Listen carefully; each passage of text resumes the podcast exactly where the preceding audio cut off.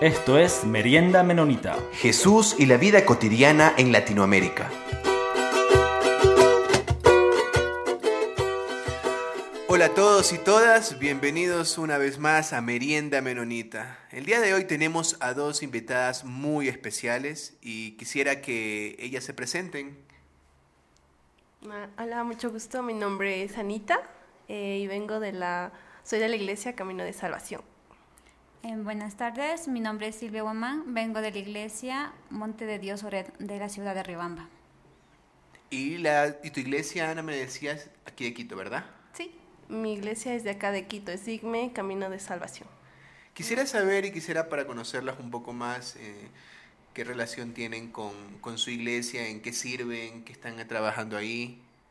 Eh, bueno, en este momento yo, eh, bueno, estaba sirviendo como líder de jóvenes. En este momento ahorita em, no estoy sirviendo, no voy a servir porque voy a viajar, entonces... Para allá vamos ya mismo. Pero ¿qué hacías antes? En- Sí, bueno, vengo sirviendo eh, con los jóvenes durante eh, cinco años. Entonces, durante este tiempo he venido ayudando y más que todo eh, enseñando eh, a los adolescentes y jóvenes, porque anteriormente em, era maestra de niñas, entonces fue un cambio también importante en mi vida para poder eh, ver y más que todo ver por dónde debo ir y por dónde es mi llamado. Silvia, ¿y tú? Bueno, actualmente, el tiempo pasado ya, eh, con los jóvenes, pero antes yo me dedicaba a los niños. Me encantan los niños y los adolescentes. Y de esa forma iba yo construyendo mi, mi servicio en la iglesia y el amor hacia los niños, a los adolescentes y actualmente, bueno, casi actualmente, a los jóvenes y adolescentes. En mi iglesia siempre hay niños de escasos recursos o niños que siempre tienen problemas con su familia y de una u otra forma nosotros como, como parte de la escuela dominical eh, ayudábamos e intentábamos dar un poquito de apoyo moral, eh, tanto sentimental y emocional a, a los muchachos. Y con los jóvenes, pues como conocemos su etapa es algo difícil, pero ahí se ha ido. Y como voy a viajar también igual que Anita, eh, ya queda a cargo de otro, de otro joven que está muy emocionado por descubrir sus nuevos talentos para el Señor. Entonces, como ah, las dos ya ah, mencionaron, van a, van a viajar. Entonces, quizás nos pueden explicar ah, un, un poquito sobre eso. Sobre de cómo va a ser el viaje. Sí. ¿Cuál es el propósito? ¿Qué van a estudiar? ¿A dónde se van? ¿A qué países? Eh, bueno, eh, nosotros vamos a viajar a Paraguay, vamos a ir a CEMTA y el propósito con el cual yo voy es para poder aprender em, a estudiar la Biblia y poder enseñar en un futuro, eh, pero de una manera mucho más completa y responsable. Entonces, eh, me parece que el estudio de la Biblia no se lo deberá tomar como que a la ligera, sino que debería ser em, algo muy importante para nosotros y, y más que todo eh, siendo cristianos menonitas creo que es algo muy vital para poder eh, compartir del Evangelio. Entonces, ustedes dos fueron seleccionadas este, a través de, de sus iglesias, de, de la conferencia um, cristiana menonita de Ecuador, para poder este, recibir una beca para ir a estudiar en, en CEMTA, dijo, que es de la Universidad Evangélica este, menonita ahí en Paraguay. ¿sí? Así es. Eh, uno de los requisitos que teníamos que cumplir para optar a esa beca era que este- estemos sirviendo en iglesia, seamos constantes, por lo menos de cinco años. Eh, entonces creo que hemos cumplido con esos requisitos y como iglesia nos han designado. Y sobre todo creo que como pastores de cada iglesia vieron la afinidad que nosotros teníamos por servir a la sociedad, ya sean estos niños o jóvenes, ¿por qué no adultos también? Eh, y de esa forma nos han elegido a nosotros y confiamos en que seremos de ayuda para el servicio de la iglesia, en cada una de nuestras iglesias y también a otros también podríamos ayudar.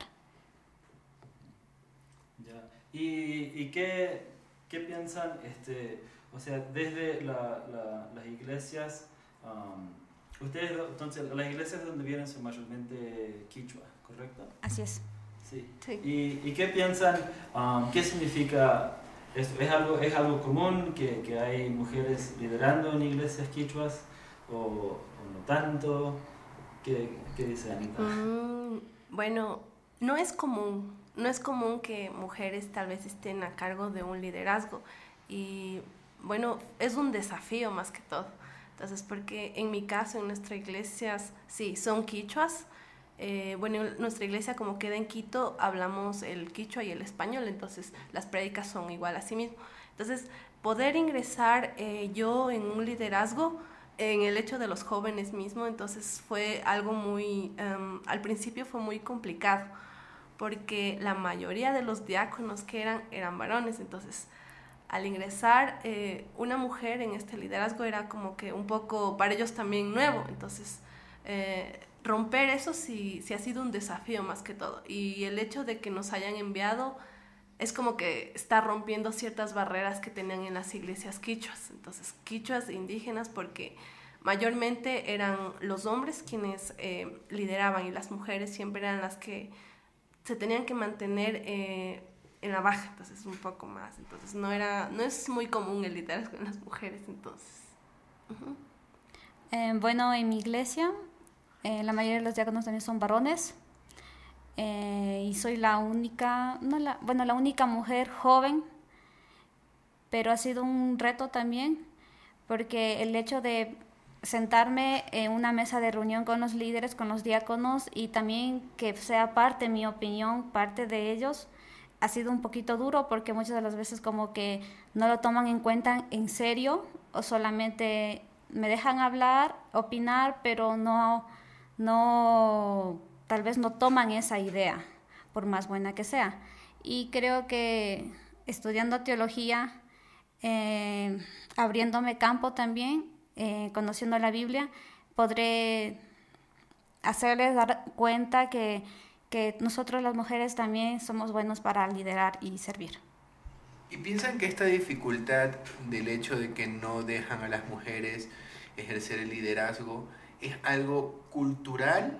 ¿Es algo por las iglesias cristianas, protestantes, evangélicas o ambas? Bueno, en mi opinión creo que mm, es un poco cultural también. Eh, y, o sea, por el hecho de que la cultura indígena mayormente eran los hombres quienes mandaban, entonces ah, se hacía lo que él decía y las mujeres eran las que seguían las órdenes. Entonces, eh, y mucho más, o sea, y esa cultura es como que se ha ido arraigando en, la, en las iglesias, entonces como que a veces eh, no se han soltado del todo de esa cultura que, que han venido trayendo por generaciones. Entonces, eh, por el hecho, en mi caso también es como que mis padres no eran cristianos, entonces, anteriormente, entonces, ellos em, tampoco es como que se casaron, digamos, con amor como ahora hoy en día se casan, entonces, vienen de una cultura como que me caso porque le robo, o me casé porque eh, mis papás me dijeron que me case con tal persona. Entonces como que la mujer no tenía derecho a, a, decir nada, entonces se hace lo que diga los papás y lo que diga el esposo. Entonces como que viene muy arraigado, entonces como que en las mujeres ha venido esa autoestima como que un poco baja, entonces subir el autoestima ha sido un poco difícil, o sea, en ese hecho, entonces sí ha sido un, un, un desafío grande poder trabajar en este aspecto en, en las iglesias quichos, más en las mujeres. Entonces. Bueno, sí, verdaderamente es un desafío romper ese tipo de pensamiento en cada una de las personas. Por ejemplo, en mi familia siempre mi papá es el que ordena la cabeza y mi mami simplemente se calla y, y obedece. Y realmente es lo que no queremos nosotros. Queremos hacer la diferencia y cambiar ese tipo de pensamiento en ellos y, y, dentro de la iglesia.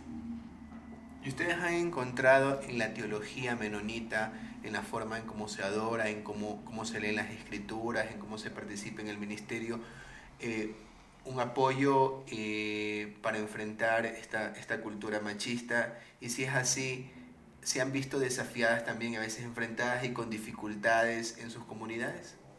Por supuesto que sí. Eh, hemos estado, durante el poco tiempo que estamos con, con los, siendo parte de Menonitas, hemos, eh, bueno, por mi parte he visto la unidad, la unión que llega a formar la iglesia, es decir, ingresar a la iglesia, estar en una mesa de diálogos, todos opinan, la opinión de todos es igual, eh, sea buena, sea mala, tu opinión sirve.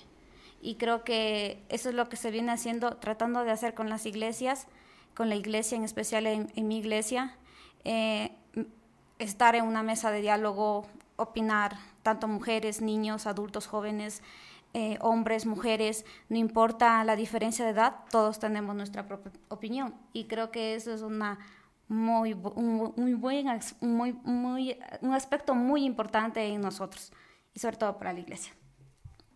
Bueno, muchas gracias. No sé si Anita tenía algún este, último comentario. Eh, bueno, pues, o sea, más que todo, em, con respecto a bueno, en nuestro caso, IGME se forma en el 2000.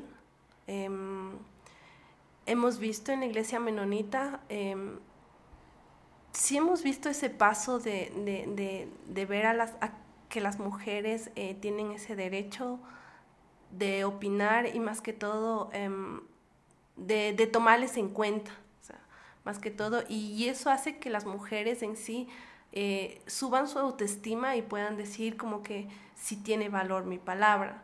Entonces creo que eh, en la iglesia menonita hemos encontrado eso y más que todo eh, ciertos valores que como iglesias indígenas que independientes que éramos antes hemos visto en la iglesia menonita. Entonces es como que tenemos ciertas ideas y, principios que, que, nos hacen muy similares. Entonces por eso es como que para nosotros es muy importante eh, el haber formado parte de, de Iglesia Menonita. Bueno, les quería decir este, muy buena suerte en, su viaje y, y, en sus estudios eh, en Paraguay. Y las esperamos tener de regreso por acá, por favor, las necesitamos, Ecuador las necesita, así que esperamos que vengan por acá otra vez después de sus años. ¿Cuántos años son?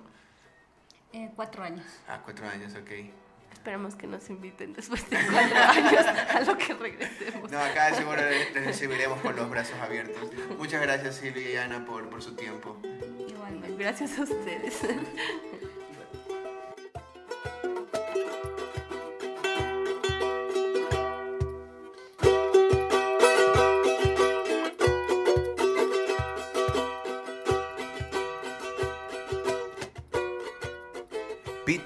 queridos y queridas oyentes, yo estoy muy emocionado por saber cómo eh, el anautismo y el movimiento menonita dentro del cristianismo es asumido por diferentes personas y en este caso eh, por mujeres, jóvenes eh, de la comunidad indígena y cómo ellos asumen con valentía este llamado cristiano de discipulado, de seguimiento a Cristo y se van a preparar y, y ahorita estoy muy feliz de saber de que este es el décimo episodio con siete invitados diferentes. Eh, Peter, yo no sé qué te ha llamado a ti la atención, qué episodio te ha emocionado y te ha gustado más de lo que hemos hecho hasta ahora. Sí, ha sido una, um, unas charlas bien espectaculares um, y como uno eh, que me acuerdo, el de que hicimos con, con Juan Driver, y algo que, que, me llamó bastante la atención de esa conversación con él era de, esa idea de vivir y trabajar contracorriente, ¿no? Y, creo que, que algo que, es muy interesante de, Juan Driver, que él, él, escribió bastante, pero él, su, misma vida ha sido un ejemplo de, de cómo él um, piensa del, del anabautismo también. Y tomar también eh, las diferentes entrevistas que hemos estado haciendo como un testimonio eh, del andar latinoamericano de los cristianos y como un testimonio de, personas que estos audios puedan quedar ahí de largo y, tal vez muchos, muchas personas ya no, ya no estarán con nosotros y estos testimonios seguirán acá, porque hay que recordar que nosotros vivimos la vida cristiana, también recordando a todos los santos, eh, no solo los que están en la Biblia, sino todos esos santos que han vivido a lo largo de, la vida de, la iglesia, asumiendo ese llamado cristiano y tenemos que aprender nosotros de ellos y tenemos que aprender cómo ellos se enfrentaron en diferentes situaciones, en diferentes contextos, eh, cómo enfrentaron las injusticias, cómo se enfrentaron contra el poder para no cometer los mismos errores. Sí, y su vida y sus escrituras de, de, Juan Driver um, son este, un ejemplo espectacular para nosotros para, para acordar um, y seguir enseñándonos um, siempre. Y animar a nuestros oyentes que si a usted le gusta leer, hay bastante eh, libros que usted puede leer. Hay algunos libros escritos por Juan Driver sobre Juan Driver, también muy interesante. Eh, Juan Driver ha tenido algunos discípulos, ha impactado a muchísimas personas, pero también puede descargar este audio, no solamente el de Juan Driver, sino todos los que hemos estado haciendo, pónganlo en su celular y puede ir escuchando mientras está manejando ahí reflexionando sobre todas estas cosas que hemos estado discutiendo acá. Le animamos a que usted pueda involucrarse también más enviándonos correos con alguna pregunta y sobre algún interés que usted tenga específicamente del anabautismo en Latinoamérica. ¿Algún otro episodio, Peter, que te ha llamado bastante la atención?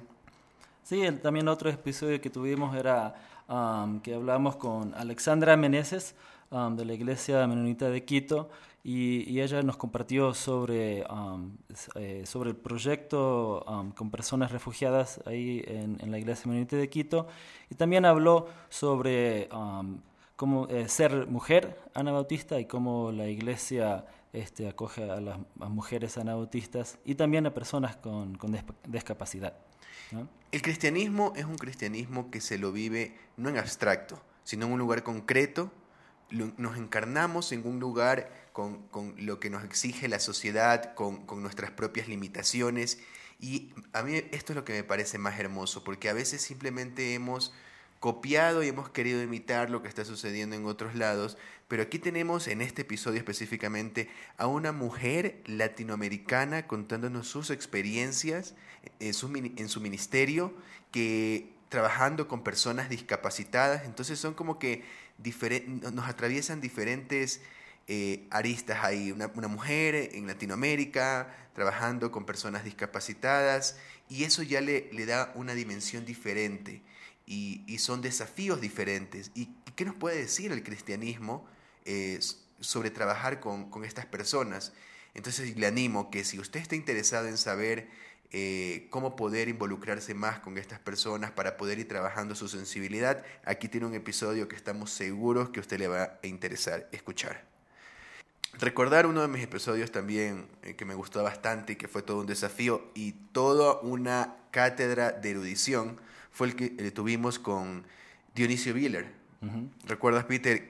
Qué increíble cuánto aprendimos sobre, sobre la Biblia, cuánto aprendimos sobre el enfoque teológico que debemos tener y él reflexionó bastante también sobre la conexión que existe entre el ser evangélico y el ser anabautista que a veces es algo un poco difícil de, lograr diferenciar para algunos. Si, si, si, son ya cristianos, ¿por qué tienen que diferenciarse? Bueno, ahí Dionisio Willer nos hizo algunas, unas, algunas precisiones. Sí, y él también habló como cada comunidad um, tiene sus maneras igual de poder interpretar um, las escrituras y, yo como anabautista, como anabautista puedo este, ser enriquecido a través de, esas diferentes interpretaciones de diferentes personas de diferentes culturas. Ahora, Peter, a mí me encantó también un episodio que fue con el que comenzamos, que fue con, tu padre, con Miguel. Me encantó tanto, eh, bueno, por muchas cosas, pero la que más rescato es el hecho de hablar sobre este tema que a tantos jóvenes les interesa muchísimo, que es el cuidado de la creación que es un desafío que lo tenemos pendiente y es como que lo, lo, dejamos de lado ahí, la gente ya adulta, la gente mayor, es como que ya me voy de aquí, no me interesa tanto lo que sucede y hablamos sobre este desafío, mala teología, que nos dicen, bueno, al final, supuestamente, todo se va a quemar, entonces, ¿por qué preocuparnos por la creación si esto se va a terminar? Y para mí fue un gran desafío en comenzar a, a hacer cosas muy prácticas para, para ir cuidando la creación y sabiendo que ese es nuestro llamado cristiano también.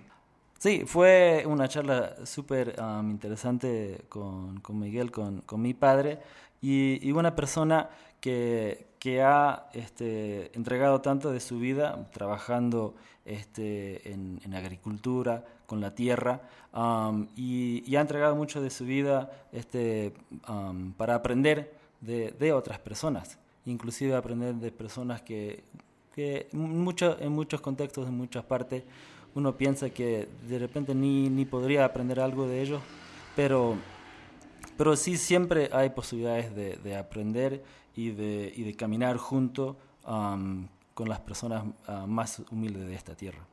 Y cómo olvidar también, Peter, eh, los dos episodios que, que tuvimos con Alex Lozano. Una de las cosas que me encantó fue que ella nos comentó bastante sobre la historia del anabautismo en Colombia. Eh, me pareció muy interesante porque no sé si ustedes oyentes se dan cuenta de que lo que estamos tratando de hacer aquí son también pequeños retazos de, hacer teología. No comenzamos desde la abstracción mm. para imponer creencias, sino que comenzamos desde lo que la gente está sufriendo, desde cómo la gente va asumiendo este llamado discipulado cristiano en lugares de mucha violencia, en lugares donde todavía padecemos mucha injusticia. Entonces es algo bastante concreto, es algo que lo tenemos aquí a la vuelta de la esquina. No es algo que estamos nosotros eh, lanzando ideas abstractas, eh, filosofando de manera muy especulativa. No, son desafíos que nosotros tenemos con nuestro vecino, con nuestra familia, con el lugar donde nosotros trabajamos. Y eso me encantó en la charla que tuvimos con Alex Lozano. Claro, la, la historia de la iglesia menonita, la iglesia anabautista en, en, Colombia, crece todo junto ¿no? con la historia de ese país que, y ellos han vivido tantas diferentes cosas. Entonces, la iglesia menonita ahí va este, transformándose a través de, de esa historia y de ese contexto latinoamericano.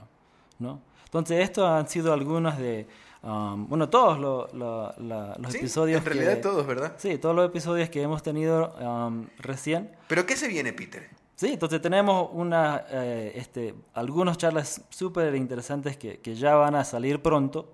Um, tenemos uno de, con un amigo, Mauricio Chenlo, un argentino de, Buenos Aires, pero que él este, trabaja con, la red menonita de misión en, plantación de iglesias. y también tenemos este, también unas conversaciones con Julián Guamán, este, un indígena quichua, este, un líder de la iglesia menonita aquí en, en Ecuador. y también vamos a conversar con Mari Cano, ella es de, Centroamérica y trabaja co-coordinando el, mujeres, el movimiento de mujeres teólogas de Latinoamérica. Y por último, no por último, sino porque vamos a tener más, más adelante también, pero igual vamos a tener una conversación con Pablo Stucky de Colombia y él trabaja en cuestiones de, paz y reconciliación ahí en Colombia pero también este, trabaja con el Congreso Mundial Menonita. Wow, muy interesante eh, todas esas charlas, así que les animamos a que nos sigan escuchando y también vamos a tener la continuación del de Dionisio Viller, ¿verdad? De la charla con Dionisio Viller. Sí, ese, ese um, justo sale conjunto con, con este mismo, entonces si están escuchando esto y no le escucharon el segundo de Dionisio, tienen que parar y, ir para atrás y, escuchar ese otra vez. No otra vez, pero escucharlo porque está ahí metido. Bueno, queridos oyentes, nos despedimos eh, esperando que nos llueva por favor sus comentarios para saber si les está gustando lo que están escuchando acá, si les interesa y saber si ustedes tienen alguna pregunta, estaremos muy gustosos en responderles. Excelente, muchas gracias Jonathan y, vamos a agradecer de nuevo a Silvia y a Anita por esa conversación y pueden escucharnos de nuevo ya pronto. Esto fue Merienda Menonita. Siempre estamos atentos a sus opiniones y preguntas y nos pueden escribir al info arroba meriendamenonita.com.